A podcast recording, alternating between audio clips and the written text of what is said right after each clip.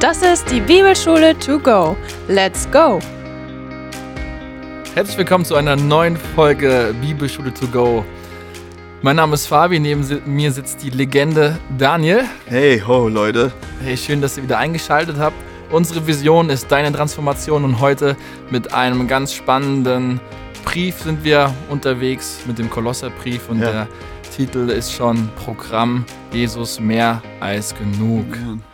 Und äh, wir sind schon richtig on fire für diese Botschaft.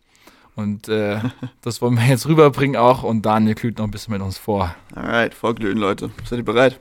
So, ihr könnt eure Bibeln schon mal aufschlagen. Das ist ein Brief von Paulus mit Timotheus an die, an die Gläubigen, an die Heiligen in Kolosse. Äh, äh, somit grüßt er sie direkt am Anfang. Äh, diese Gemeinde kennen wir auch eigentlich nur aus dem Kolosserbrief ähm, und dem Philemon-Brief. Äh, das, vielleicht machen wir eine Folge über Philemon, mal gucken. Genau. Äh, diese Stadt war durch die Wollindustrie und durch Handel ziemlich wohlhabend. Und somit haben wir ein bisschen Rahmen, wie es da gesellschaftlich aussah. Ähm, es, wir gehen davon aus, dass die Gemeinde Paulus jetzt nicht persönlich gekannt hat, sondern dass sie durch Epaphras, so heißt äh, äh der Mann, äh, gegründet wurde, dass er die Gemeinde äh, ja, ins Leben gerufen hat und da gepredigt hat. Genau, und dann haben wir äh, Menschen, die hier erwähnt werden. Es werden eigentlich in diesem Brief extrem viele Menschen genannt, aber hier haben wir ein paar Angehörige dieser Gemeinde, die erwähnt werden. Ach, Archippus, Philemon, Onesimus ja, und so weiter. Die anderen kommen alle später vielleicht mal vor. genau. Und das Interessante ist hier, dass ähm, Paulus denen auch eine Anweisung gibt, nämlich, hey, nimm diesen Brief, lest den zusammen und schickt diesen Brief dann an Laodicea, damit die Gemeinde dort diesen Brief auch lesen kann. Da wird auch erwähnt, dass er einen Brief an die Laodicea geschrieben hat. Also der Brief liegt uns nicht vor, haben wir nicht, ist irgendwie verloren gegangen. Ähm, und dann sagt er, ja, und äh, sie sollen euch ihre, ihr Brief auch schicken. Und dann sollt ihr das auch lesen. Also das haben wir von Paulus, dass er sie äh, ermutigen will und dass anscheinend die Themen für alle diese Menschen noch relevant sind. Mhm. Und somit gehen wir auch von aus, und das werden wir auch sehen, für uns tatsächlich sehr zentral sind. Ähm, zur Abfassungszeit, Paulus schreibt den Brief aus der Gefangenschaft. Ähm, wie ihr vielleicht schon mal gehört habt, war Paulus mehrmals in Gefangenschaft, war in Rom, Caesarea, Ephesus. Und deswegen, es kommt ein bisschen darauf an, wovon man ausgeht, wo er jetzt gerade hier sitzt. Wenn man davon ausgeht, dass er in Rom ist, das tun einige, dann ist es um die 62 nach Christus, dass er das schreibt. Ähm, falls er woanders war, dann, naja, bisschen dann früher halt. ist es halt, genau, bisschen früher. Genau, und äh, Anlass und Zweck. Ähm, äh, naja, also in dem Titel hat man es ja schon. Es geht extrem viel um Jesus, äh, was ja wunderbar ist. Äh, und dann auch teilweise um ihr Lehre, die in die Gemeinde eingedrungen ist und die abgewehrt werden soll. Und Argumente, ich nenne es mal Argumente, mit denen die Gemeinde ausgestattet werden soll, um gegen diese anzutreten. Genau. Woraus bestanden diese Irrlehren, äh, Fabi? Kannst du oh, was erzählen? Ja, das ist äh, ein ganz spannendes Thema. Wir wollen uns nicht zu viel Zeit dafür nehmen, obwohl es sehr spannend ist. Das alles finden wir vor allem im zweiten Kapitel wieder.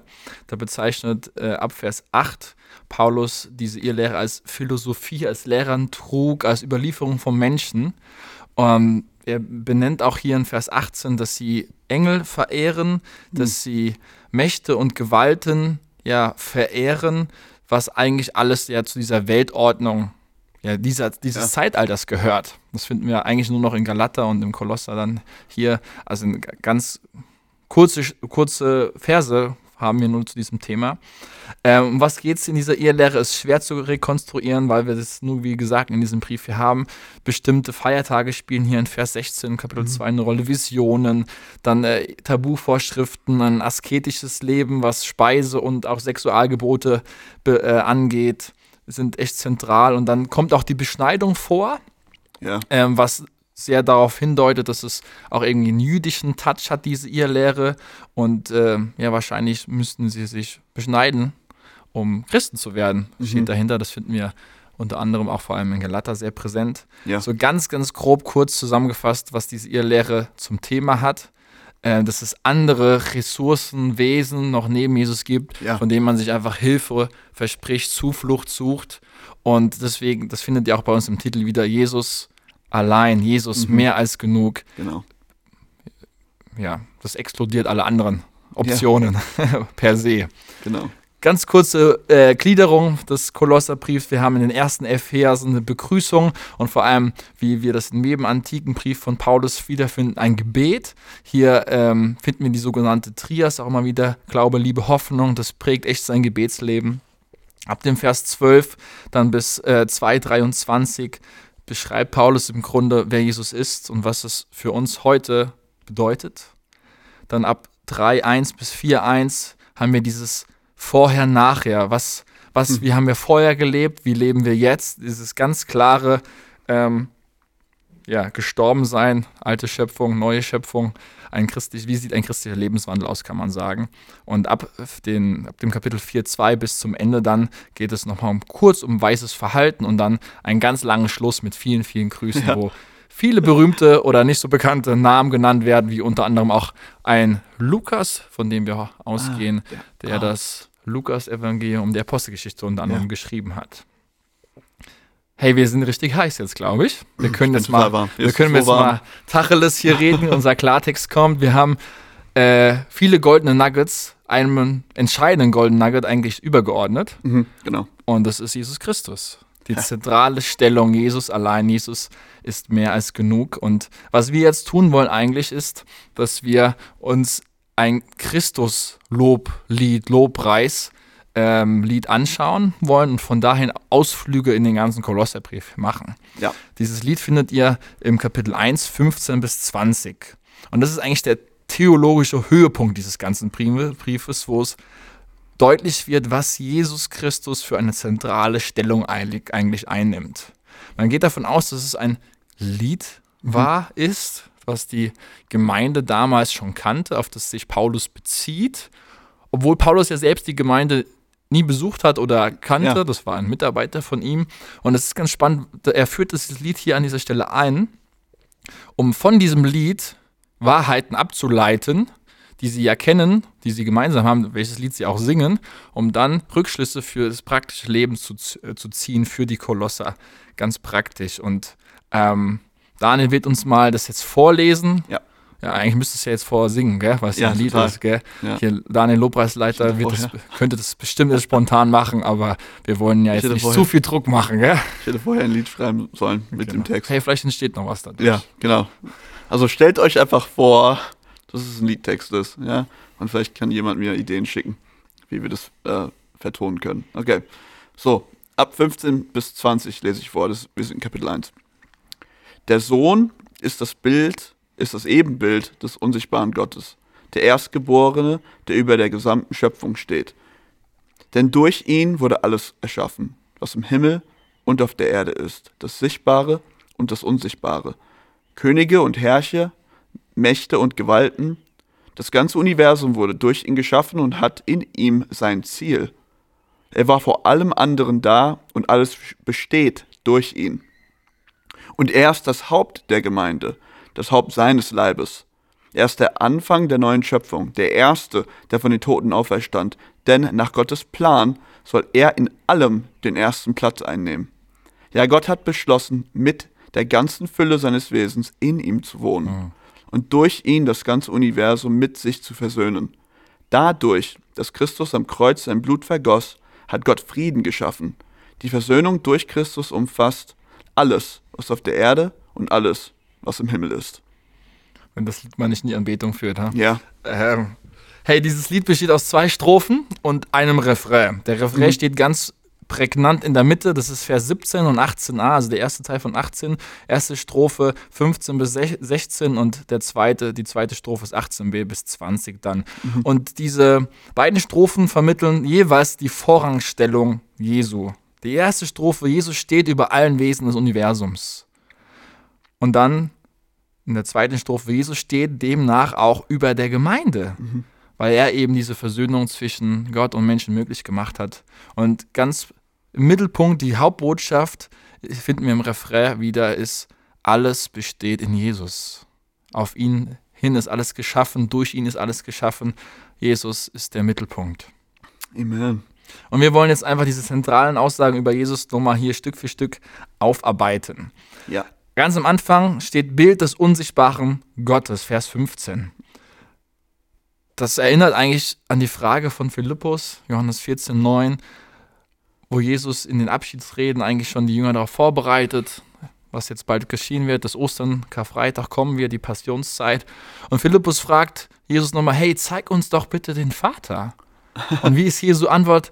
Wer mich sieht, sieht den Ja. Vater. Und das ist damit eigentlich au- ausgedrückt, in Jesus wird Gott sichtbar, greifbar, erlebbar, begegnbar, bege ja, dass man einander begegnen kann. Und seine Herrlichkeit, sein Glanz, der dadurch ausgestrahlt wird, zeigt oder spiegelt Gott einfach wieder. Das perfekte Ebenbild, kann man sagen, vielleicht, ja. Ja, und Jesus ist insofern auch der, äh, ja, ist vielleicht falsch zu sagen, der Repräsentant Gottes, aber er ist die genaue Repräsentation Gottes in der Welt. Dieses Stichwort, was ich von dir jetzt ab, abgucke, Fabi, die Präexistenz, ja, ähm, das ist total, nur falls ihr es nicht wusstet, äh, Leute, total theologisch zentral ist für uns äh, in unserer Lehre und unserem Gottesbild, dass Jesus, der Sohn, so wie es in, im Trinitätsgedanken so gesagt wird, der Sohn, den gab es schon immer.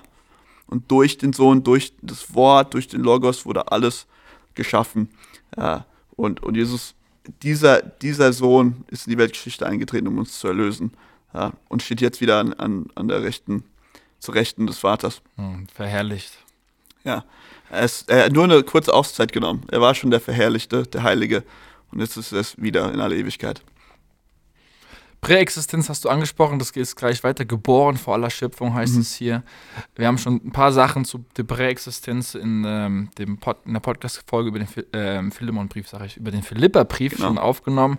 Ähm, Erstgeborener aller Schöpfung, und Daniel hat es schon kurz ausgeführt, meint jetzt nicht, Jesus wurde geschaffen oder war auch ein Geschöpf, Genau. sondern vielmehr ist dieses Erstgeborene ein Titel, der dem Messias zusteht.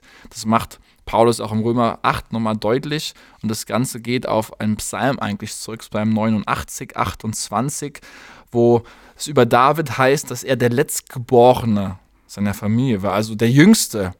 Aber in Gott, in seiner Berufung, die ja David dann, ja, an David erging, Ja. wurde er dann zum Erstgeborenen, weil der König wäre ja eigentlich immer nur der Erstgeborene Ja. gewesen. Also Jesus, also David, in Davids Linie wird das Ganze umgedreht Ja. und er wird der Höchste. Und in dem Sinne ist es auch zu verstehen, dass Jesus der Höchste unter allen Königen der Erde ist. Ja. Das meint Erstgeborener aller Schöpfung. Schöpfung, kommen wir zum Schöpfungsmittler. Das sind die Verse 16, 17, 18. Da läuft es darauf hinaus, die Schöpfung hat in Jesus Christus Bestand. Ergo, er war schon bei der Schöpfung dabei. Ja. Er erhält sie sogar. Wir lesen ja Genesis 1, dass der Geist über dem Wasser schwebte. Da haben wir schon den Beleg vom Heiligen Geist. Aber wir erfahren hier im Neuen Testament, Herr Jesus war auch schon dabei. Jesus war ganz aktiv beteiligt und ist immer noch beteiligt, weil er erhält die Welt.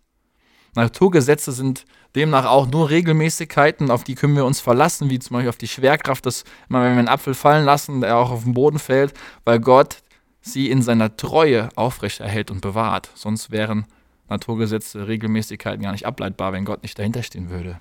Genau, er ist der, der, er ist der Schöpfer, sag ich mal, der Schöpfung und der Erhalter der Schöpfung. Auch an anderer Stelle heißt es, in ihm hä- hält sich alles zusammen. Also alles bleibt zusammen. Also in anderen Worten, nur weil Jesus, ähm, nur weil Gott darin tätig ist, unsere Schöpfung zu erhalten, bricht nicht alles auseinander. Ja, er, er, er steht wirklich am äh, Anfang und Ende der Zeit und hält unser Universum zusammen äh, in seinem eigenen Wesen. Ähm, getrennt von ihm gibt es sozusagen kein Leben. Und das nennt man auch dieses Konzept, diese Wahrheit dann auch einfach allgemeine Gnade.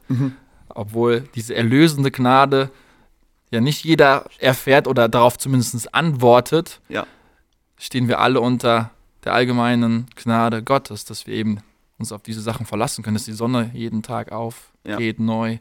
Ähm, er regnet, lässt den Regen über Gute und Schlechte, Böse, Gerechte ja. und Böse ähm, regnen. Also das alles geht in diese Spur über. Was will uns Paulus damit sagen? Jesus hat auch alles geschaffen, was geistliche Natur ist. Also auch was im Himmel abgeht, hat Jesus geschaffen.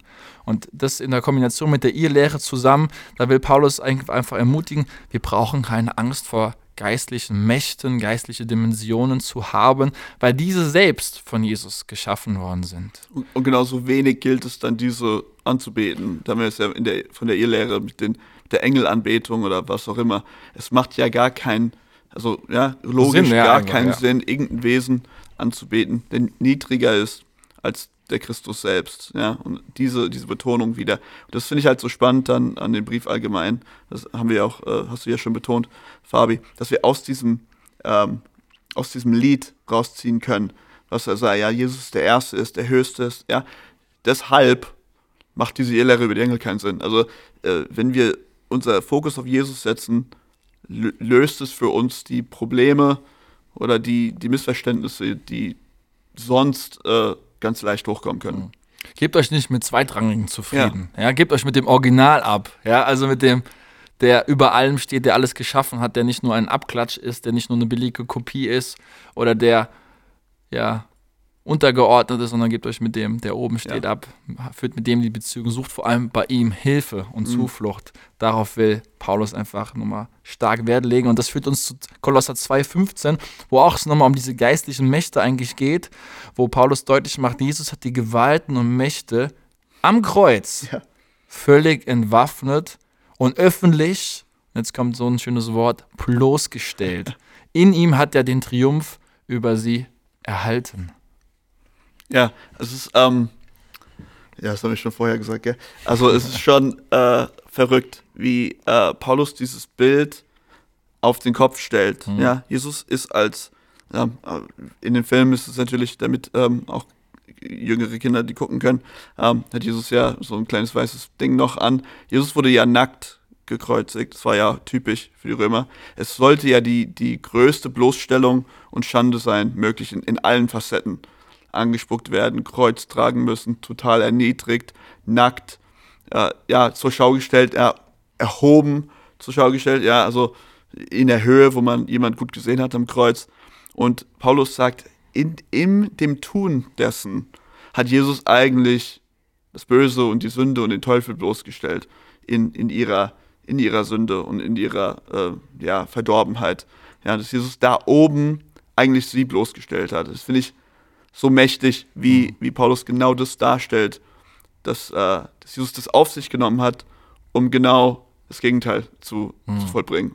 Und das obendrauf nochmal für uns zur Versöhnung ähm, mit Gott. Und das war ja an dem Punkt, wo gerade der Feind dachte, er hat gewonnen. Ja. Also noch zugespitzter könnte es ja gar nicht sein. Ja, deswegen vielleicht extra bloßgestellt. So, wartet mal ab, Leute. Das letzte Wort kommt noch. Ja. Ähm, und das, da sind wir eigentlich beim Mittelpunkt des Liedes jetzt angekommen. Alles wurde für ihn geschaffen, alles hat Bestand in ihm. Und mich hat das nochmal neu getroffen, dieser Gedanke, wenn Jesus Anfang und Ende ist und er, er hält alles der Mittelpunkt des Universums ist, dann will er und darf er und soll er auch der Mittelpunkt meines Lebens Ja. sein. Sonst läuft was schief, dann findet, läuft alles schräg, dann findet ja, es ist wie beim Fahrrad. Wenn der Mittelpunkt nicht die Speiche ist, wenn es nicht Jesus ist, dann läuft das Rad einfach nicht rund. Dann ist Ja. eine Acht drin, dann verbiegt es, dann läuft das ganze Fahrrad nicht. Aber wenn dieser Mittelpunkt stimmt, wenn alle Speichen ihren Platz haben, zugeordnet zur Mitte, zum Zentrum, und Jesus ist dieses Zentrum, was nur das in seiner ja, Ganzheit einfach ausfüllen kann, dann stimmt auch alles andere. Dann findet alles andere seinen Platz. ja, die Realität von, von Jesu Verherrlichung, ja, dass er heilig und, und, und erhöht ist, das durchdringt unsere ganze Schöpfung und unsere ganze Existenz. Also wenn wir, ja, weil das klingt so ähm, metaphysisch, es klingt ja so, so abgefahren. Abgehoben, ja. Ja, wenn wir sagen, hey, betet nicht die Engel an, sondern Jesus. Ja, das ist ein Ding, ja, und das stimmt. Aber wenn Jesus Anspruch darauf hat, als höher gesehen zu werden als die Engel, dann hat er genauso Anspruch, in meinem Leben so zu regieren, wie er, sag ich mal, Lust hat. Ähm, ja, das trennen wir manchmal von unserem persönlichen Leben. Das stimmt schon irgendwo ganz abstrakt im Himmel, dass Jesus der erhobene, ja, aber das durchdringt in jedem Level bis ins Mitte von, äh, bis in die Mitte von meinem eigenen Herzen. Dass ich anerkennen muss, das ist wieder zurück bei der Logik. Wenn Jesus der Erhobene ist, in allen Sphären, in allen Dimensionen der Realität, dann hat er genauso Befugnis, mein Leben zu regieren, so wie er die, so wie die ganze Schöpfung regiert. Das heißt, wenn ich das anerkenne, erkenne ich das nur an, was schon sowieso die ganze Schöpfung Ja. tut und worauf, lesen wir Römer Ja. 8, die ganze Schöpfung sich darauf sehen, diese Ordnung wieder ja, hergestellt zu sehen. Vor allem heißt es daran auch, wir machen heute ein paar Exkurse, sorry. ähm, die Schöpfung sehnt sich danach, dass die wahren Kinder Mhm. Gottes offenbar werden. Also was, das muss man mal drüber nachdenken, was das eigentlich bedeutet. Ja, also dass, dass wir in unserer Ganzheit, wer wir sind, in unserem Wesen, Ebenbilder Gottes, Kinder Gottes wiedergespiegelt werden ähm, in der Schöpfung, dass die Schöpfung sich danach sehen. Wahnsinn. Ja, Erstgeborener aus den Toten geht es hier weiter. Erstgeborener hatten wir schon kurz. Jetzt heißt es hier Erstgeborener aus den Toten. Und das schließt natürlich mit ein, hey, es werden noch weitere folgen. Genau. Ja, Jesus ist der Anfang, der Erste. Und wir werden, wenn wir an ihn glauben, auch auferstehen. Wir werden ihm folgen. Es war die erste Auferstehung, aber es wird nicht die letzte Auferstehung Ja. bleiben. erste von vielen. Amen. Und das ist immer verknüpft mit der Person Jesu Mhm. Christi Auferstehung. Zum Guten Auferstehen werden wir nur, wenn wir Jesus kennen. Er ist die Auferstehung und das Leben. Amen. Und was will Paulus damit auch noch sagen? Das äh, geht da eigentlich über genau in den nächsten Punkt, ist, in Christus wohnt die Fülle der Gottheit leibhaftig. Diesen Gedanken finden wir auch dann in 2.9 nochmal wieder. Und hier muss man sich so ein bisschen den Tempel vorstellen. Was war der Tempel damals? Tempel, der stand für die Gegenwart Gottes. Da war Gott erfahrbar, da wusste man, Gott wohnt. Ja. Da ist das ganze Leben ist auf diesen Tempel in Jerusalem ausgerichtet. Und Jesus sagt hier, der Tempel ist eigentlich überflüssig geworden, dieser, der in Jerusalem steht. Ja. Er wird auch später zerstört werden, das sowieso, das hat er auch angekündigt. Mhm. Aber der Tempel hat einen neuen Körper ge- gekriegt, nämlich Neu Jesu, verkörpert. Jesu Körper. Ja. Das ist alles, was Gottes Wesen ausmacht, das finden wir in der Person Jesu Christi wieder. Ja. Jesus ist der neue Tempel geworden. Ohne Vorhang. Vorhang ist zerrissen. Wir können mutig, ohne Angst zum Thron Gottes und zum Thron der Gnade treten. Ja. Das heißt, niemand wird so gänzlich Gott darstellen, verkörpern, wie Jesus Christus es getan hat. Ja, ich wollte nur auf diesen Gedanken eingehen, dass die, dass die Trennung nicht mehr da ist, der Vorhang nicht, also diese Einladung Jesu auch an Thomas. Ja, dann, dann berühre mich dann, berühre meine Hände, berühre meine Seite, schau dir meine Wunden an. Also Jesus ist erfahrbar, berührbar und äh, ähm, ich habe das mal vor äh, ein paar Tagen oder vor einer Woche ja, gepredigt, ja. Dieses nahtlose, intime Hm. ist jetzt für uns mö- möglich in dem Bund von Jesu Blut, in, in dem Bund seiner Wunden sozusagen. Ähm, genau, also Gott ist persönlich, Gott ist persönlich in Christus erfahrbar. Bis heute. Ja. Bis heute. Das bringt uns zur neuen Position oder zu, zum wichtigen Hm. pu- weiteren Punkt ist, dass Jesus auch der Erlösungsmittler ist, finden wir in Verse 18 und 20, wo es einfach nochmal um, sein, um das äh, Erlösungswerk, Versöhnungswerk geht, dass er ein für alle Mal es verbracht hat. Und Im Hebräerbrief hat gesagt, einmal für immer Mhm. gültig. Und das ist eigentlich der Zweck der ganzen Menschwerdung Jesu, warum Jesu auf die Erde gekommen ist, um das ganze Universum mit sich zu versöhnen, mit Gott zu versöhnen, dass der Krieg beendet Mhm. ist, dass Versöhnung möglich ist, dass man Friede mit Gott finden kann, wenn wir unsere Sünden bekennen. Dann bekennen wir dadurch auch, dass Jesus unseren Platz eingenommen hat, den wir hätten verdient am Kreuz sterben müssen. Ähm, und dadurch ist einfach eine neu- erneute Beziehung mit Gott möglich durch das Erlösungswerk. Das meint jetzt aber nicht automatisch, dass wir Ah, daran Ja. glauben, dass automatisch alle Menschen einfach Ja. gerettet sind und es ist egal ist, ob wir darauf reagieren oder nicht, oder dass es egal ist, wie wir unser Leben gestalten und führen. Das ist kein Automatismus, sondern man muss die Erlösung auch ergreifen. Ja. Man muss ein Ja haben und ein Ja nicht nur einmal, sondern Tag für Tag.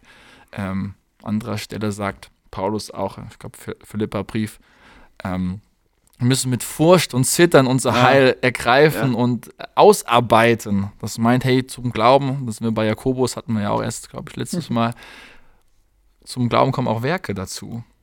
Na, und natürlich ähm, spricht die Bibel auch noch von einer anderen Versöhnung, äh, nämlich dass, wenn, wenn Jesus wiederkommt, dann endgültig alles in, im Universum seinen rechtmäßigen Platz Ja. einnimmt. Immer in Bezug auf Jesus Christus. Das ist jetzt noch, und das müssen wir auch nochmal festhalten, noch nicht der Fall. ja, Wir leben in dieser Spannung noch nicht. aber bald. Und doch, irgendwie schon. Doch, bald, genau. Und wir Ja. erleben, also diese einst und jetzt, äh, einst und noch nicht, äh, aber jetzt schon, da kommen wir auch gleich nochmal drauf zu sprechen, aber es gibt Hoffnung, dass es eines, eines Tages wieder voll vollendet werden wird, was Jesus angefangen hat und diese mit der Schöpfung auch die Versöhnung hineinkommt, eine ganzheitliche Versöhnung, aber das ist jetzt auch schon erlebbar. Ja, du hast ja dieses äh, Thema der, der Altversöhnung kurz an, angeschnitten, dass Jesus, ja, das, weil es, da steht ja, es gibt ja auch Bibelstellen, wo es steht, Jesus ist für die ganze Welt gestorben und Jesus ist für die ganze Schöpfung gestorben. So sehr hat Gott die Welt geliebt, meinst Genau, du das zufällig? Genau. Ja, das auch. Aber es gibt ja trotzdem eine Bedingung und die wiederholt Jesus selbst immer wieder in den Evangelien, nämlich der an mich glaubt.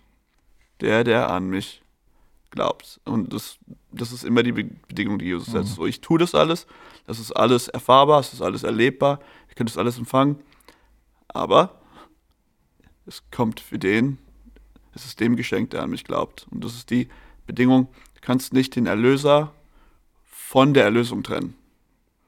Wenn, wenn, du, ja, wenn du einen anderen Weg gehen willst und sagst, äh, dieser, diese ganze Erlösungssache ist ganz cool, aber diesen Jesus habe ich äh, nicht so gern, kannst die Erlösung nicht von den Erlöser trennen. Und dann sind wir vielleicht schon nah bei den Engeln wieder, ja, Ja. hier um den, um den Kreis zuzumachen, ähm, wo die Kolosser sich auch Zuflucht und Hilfe Mhm. versprochen haben, verehrt haben, sogar die Engel neben Jesus Christus. Ja. Erlösung und Erlöser gehören zusammen. Voll gut an, ja. Dieser Schöpfer, der Erhalter der Schöpfung, ist zugleich auch der, das Haupt der Gemeinde Ja. finden wir in Vers 18 wieder. Er ist der Herr der Gemeinde, er baut selbst die Gemeinde.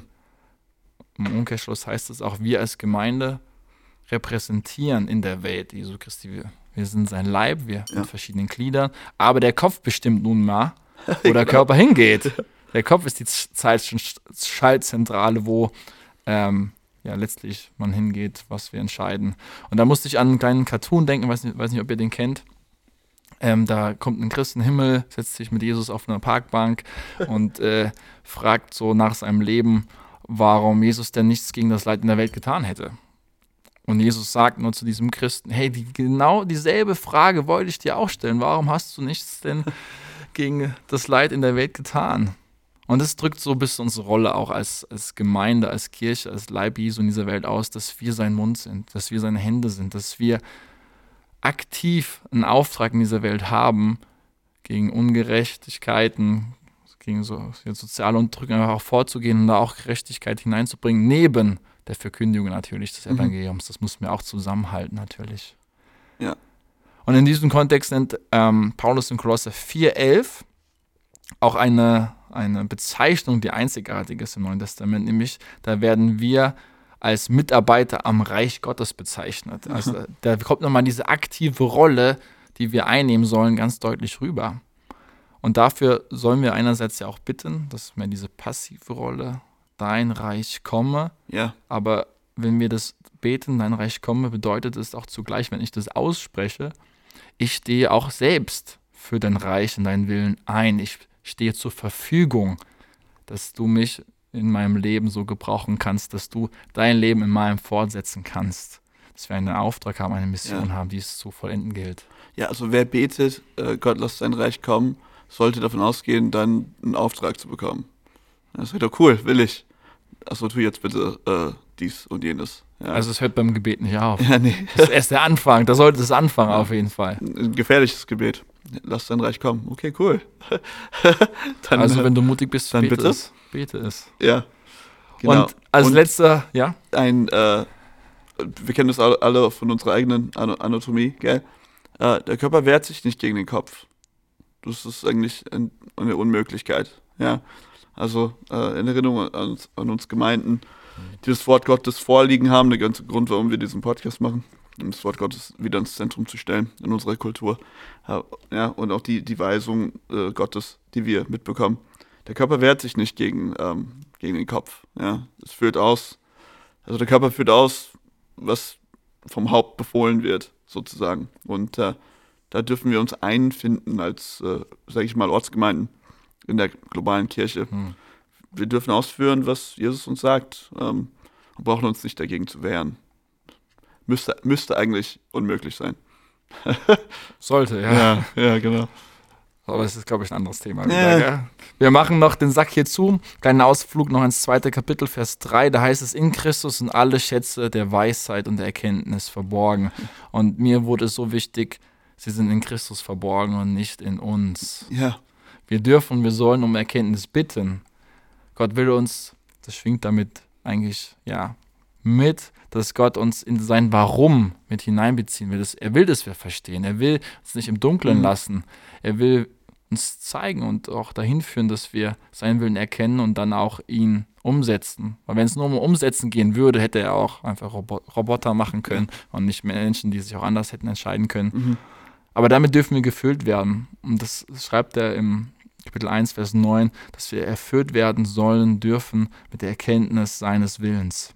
ja, Und hier ist eine wichtige biblische Weisheit auch, dass unsere eigene Erkenntnis immer noch ein Stück weg ist. Dass wir auf Ergänzung hin angelegt sind. Ja, auch Mhm. schon, sehen wir auch schon in der Schöpfung, wir brauchen einander. Ja. Dass es nicht gut ist, der Mensch allein ist. Wir brauchen einander, wir brauchen die Fähigkeiten, die Begabungen, die Erkenntnisse des anderen. Hier ist auch nochmal diese so wichtige Wahrheit der Reformation zu nennen. Wir glauben an das allgemeine Priestertum. Dass Ja. wir keine verschiedenen, ja, wie kann man das sagen? Ja, dass es einen Klerus gibt, Ja. also äh, Leute, die die Weisheit mit Löffel gefressen Ja, genau. haben, die alle die, die Theologen Ja, oder die die. Priester, ja, sondern dass wir alle auf einem Level sind, funktional, also ähm, soteriologisch. Das heißt, wir haben alle denselben Stand in Jesus Christus, auch wenn sich das dann anders äußert in unserem Platz, in unserer Begabung in der Gemeinde. Aber niemand ist höher oder niedriger. Wir haben alle denselben Stand, auch wenn wir verschiedene Aufgaben haben in der Gemeinde. Das war mir nochmal so wichtig, hier nochmal zu unterstreichen. Ja, und für, für mich ist es ähm, ein bisschen überführend in, in, äh, in dem Bereich dieser Selbstzufriedenheit.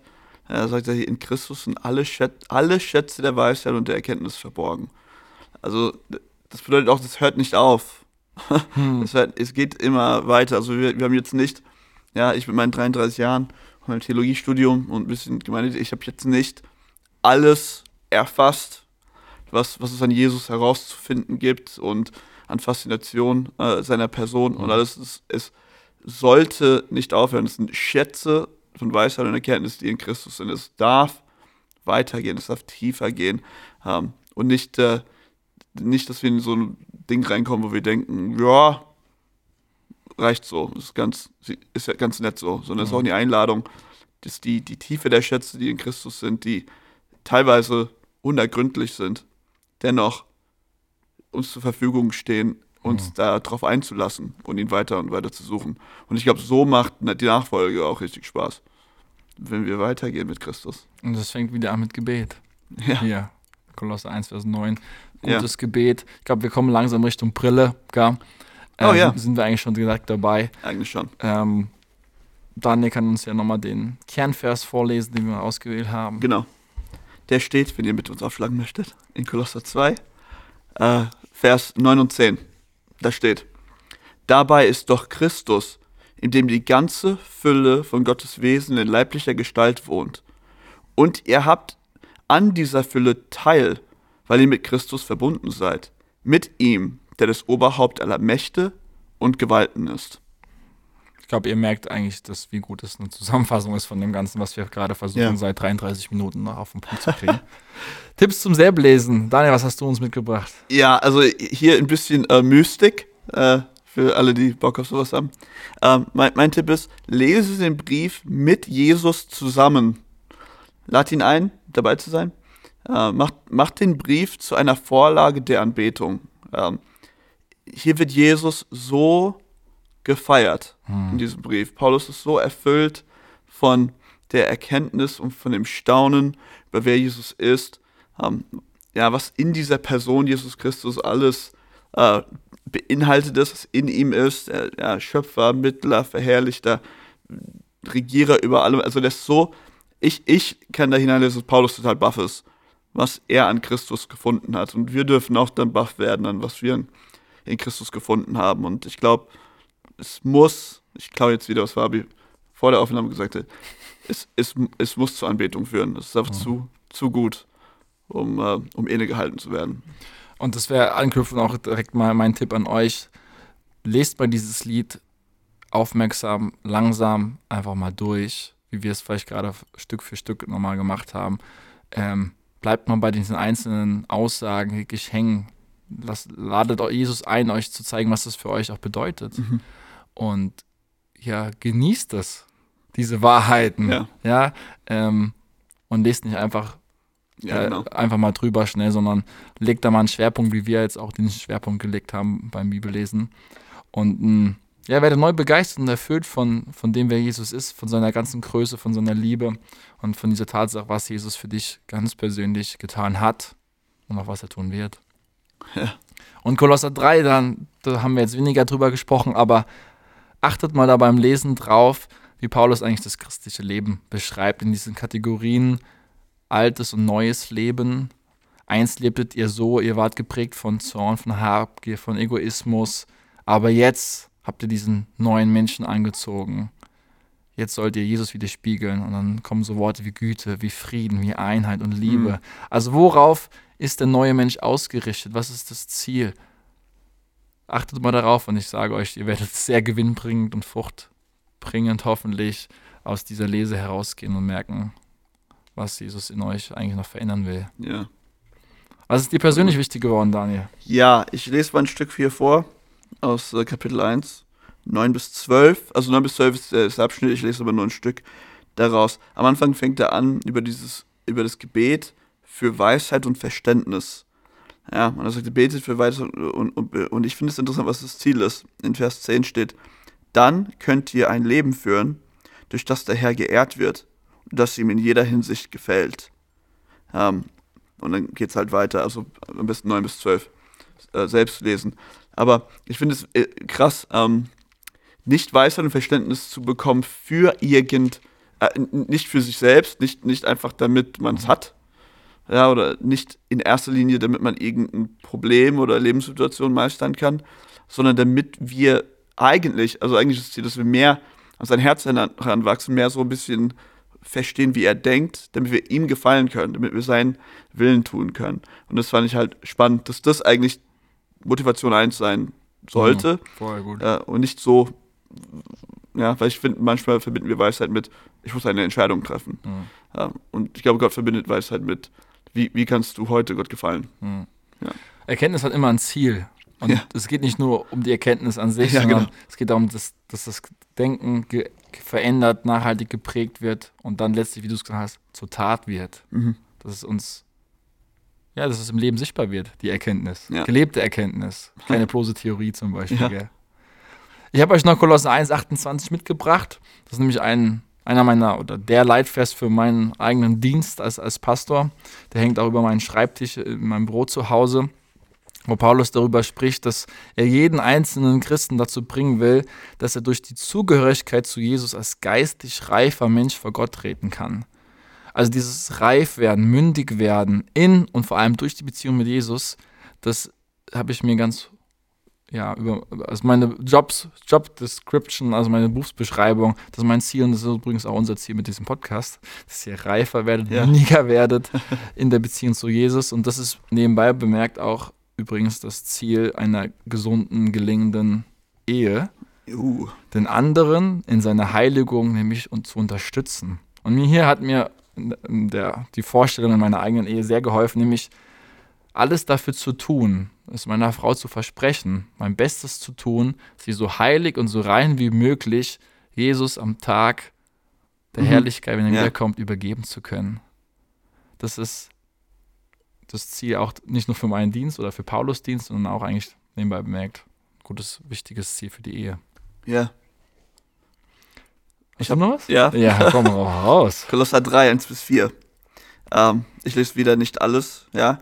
Ähm, er geht halt äh, drüber, drauf ein, Christus ist auf, äh, auferweckt worden, er steht zu Rechten Gottes, er ist verherrlicht. Und dann sagt er, deswegen richtet eure Gedanken, ich bin jetzt in Vers 2, richtet eure Gedanken auf das, was im Himmel ist, nicht auf das, was zur irdischen Welt gehört. Und ich habe mir gedacht, ja, und dann geht es ja weiter bis 4, könnt ihr selbst lesen. ne? Ähm, ich finde diese Perspektive, die hier beschrieben wird, ist so mächtig und ist uns oft so fremd. Hm. Ähm, mit einem Bewusstsein von Christus im Himmel, dass Christus regiert, äh, auf himmlischen Sachen bedacht zu sein. Ähm, ich, ich nehme auch mal Stichwort ähm, Frucht des Geistes, ja, dass das, was Gott in uns tut, da, viel damit zu tun hat und dass das, was in der Welt so passiert, darf auch ein bisschen verblassen, es darf auch ein bisschen an, an Bedeutung verlieren in, im Angesicht dessen, dass Jesus diese Zentralstellung einfach hat. Ja. ja. Und äh, ja, das wieder neu zu gewinnen. Ja, da will ich wieder ein bisschen bei der Mystik, ja. Aber so ein bisschen ein Stück im Himmel zu, zu wohnen. Ja, genau. Ein bekannter Vers, den ihr wahrscheinlich vielleicht hoffentlich auch in eurer Bibel markiert habt, ist Kolosser 3,17. Alles, was ihr tut im Wort und im Werk, hm. alles tut im Namen des Herrn und sagt Gott dem Vater Dank durch ihn. Alles kann zu einem Akt der Anbetung werden. Egal, was du tust. Ja. Morgens, abends, mittags. Müll rausbringen. zu arbeiten. Da sagt Paulus ja übrigens auch noch ein bisschen was im Kapitel 3 zu. Dass wir nicht für den Herrn, also dass wir nicht für den Chef unsere Vorgesetzten arbeiten, sondern eigentlich immer für Jesus. Mhm. Das kann übrigens dein ganzes Berufsleben revolutionieren, dieser Gedanke. Ja. Wenn du auch zu Hause bist als Mama, dich um die Kinder kümmerst, das alles ist Anbetung. Das ist Dienst für den Herrn. Wir haben manchmal diese Vorstellung, Dienst für den Herrn ist nur das, was wir sonntags morgens im Gottesdienst tun, wenn wir einen Job haben oder Hauskreisleiter sind oder wo auch immer du einen Dienst tust. Nein, Dienst für den Herrn ist 24 Stunden, ja. sieb, sieben Tage die Woche. Das ist gelebtes Christsein alles, was du tust, soll im Namen des Herrn zu seiner Ehre geschehen und sag Dank zu ihm. Das war mir noch ein wichtiges Schlusswort.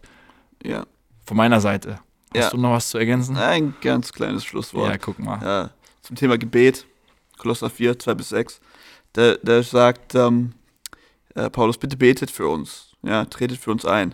Und dann sagt er, damit uns die Tür aufgemacht wird, die Botschaft weiterzugeben, also das Evangelium zu predigen. Und das fand ich auch einfach total krass und ermutigend und auch ein bisschen überführend. So wie oft ist das mein Gebetsanliegen? Also, ja, eine Frage von, vom Anliegen.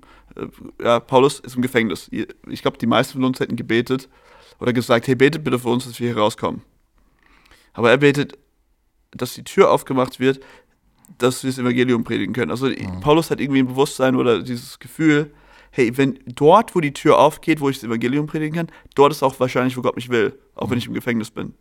Ja, das ist die Art und Weise, wie er Erfolg misst und Gottes Wille misst. Dort, wo ich das Evangelium weitergeben kann, dort, wo die Tür aufgeht, dafür. Um, und das finde ich halt total krass und auch überführend. So, wie oft ist das mein Gebetsanliegen, dass Gott mich einfach einsetzt und dass Gott Türen aufmacht, damit ich Zeugnis sein kann und nicht, dass er, keine Ahnung, dies oder jene Sache in meinem Leben einfach für mich tut.